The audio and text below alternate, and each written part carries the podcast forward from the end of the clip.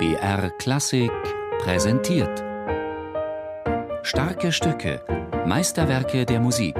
Immer samstags um 17 Uhr auf BR Klassik.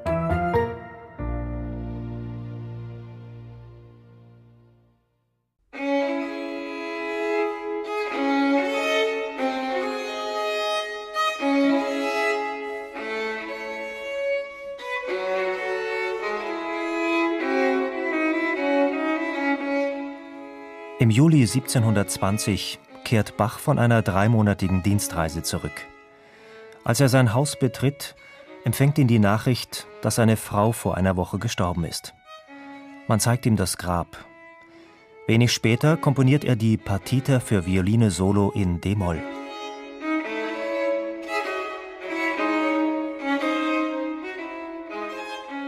Haben diese biografischen Fakten etwas miteinander zu tun? Einer seiner Söhne berichtet, dass Bach die D-Moll-Partita oft ganz für sich allein gespielt hat, auf seinem Lieblingsinstrument, dem Klavikord. Offenbar hat ihm das Stück viel bedeutet. Ungewöhnlich ist vor allem der letzte Satz, die berühmte Chaconne. Schon von der Länge her stellt sie alles in den Schatten, was bis dahin für Violine Solo geschrieben wurde. Als einzelner Satz dauert sie gut eine Viertelstunde, so lang wie die übrigen vier Sätze zusammen. Technisch ist sie eines der schwierigsten Stücke der Violinliteratur. Aber Bach ging es nicht um Virtuosenmusik zum Zeitvertreib für gelangweilte Höflinge. Vor einigen Jahren entdeckte die Musikwissenschaftlerin Helga Töne, dass in der Chaconne Choräle versteckt sind, die um das Thema Tod und Auferstehung kreisen.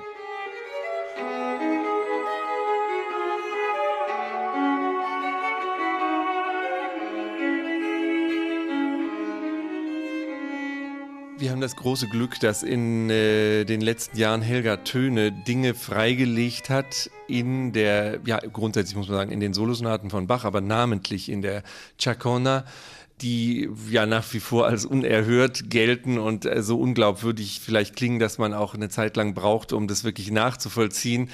Äh, was sie da ausgegraben hat. Und eine der Schichten, die sie freilegt, ist die, dass ähm, übrigens nicht nur die Chaconne, sondern auch die Fugen in den Sonaten und so weiter, aber besonders die Chaconne durchzogen ist von choralen Melodien, deren Text teilweise als Zahlenspiel auch noch wieder eingearbeitet ist in die Musik. Und diese Choräle kann man hörbar machen und das haben wir natürlich auch versucht auf dieser Aufnahme mit dem Hilliard Ensemble.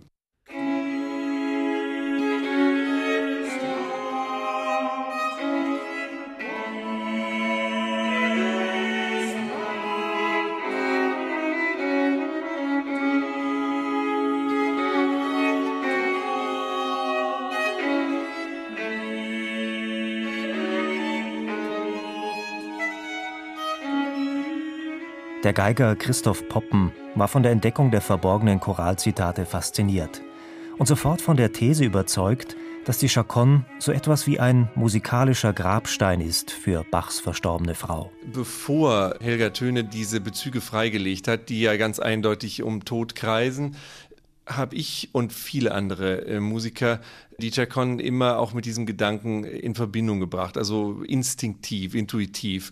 Äh, vielleicht schon allein wegen der Todestonart D-Moll, wenn wir ans Mozart Requiem denken oder an Tod und das Mädchen, es ist immer D-Moll.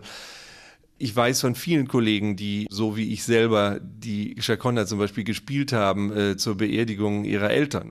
Was macht diese Musik so eindringlich? Vielleicht liegt ihr Geheimnis auch in der Form. Eine Chaconne besteht aus freien Variationen über einem Thema in der Bassstimme, das ununterbrochen wiederholt wird. Ja, man kann das ja fast, sagen wir mal, wie ein Mantra empfinden, diesen gleichbleibenden Bass, der übrigens unmerklich in der Chaconne von Bach sich ja unkonventionellerweise doch leicht verändert. Also nicht nur, dass er von Moll nach Dur geht und wieder zurück, sondern auch unmerklich verändert er die Tonfolgen, was eigentlich gar nicht sein durfte bei einer strengen Chaconne. Und das hat sicherlich geistige Gesetze. Aber nichtsdestotrotz, es stellt sich äh, ja etwas so ein wie eine alte Gebetsmühle oder sowas, eine Litanei auch. Also man kreist letztlich ständig um denselben äh, Gedanken, der aber eben hier 32 Mal variiert wird. Und das hat sicher etwas sehr Eindringliches.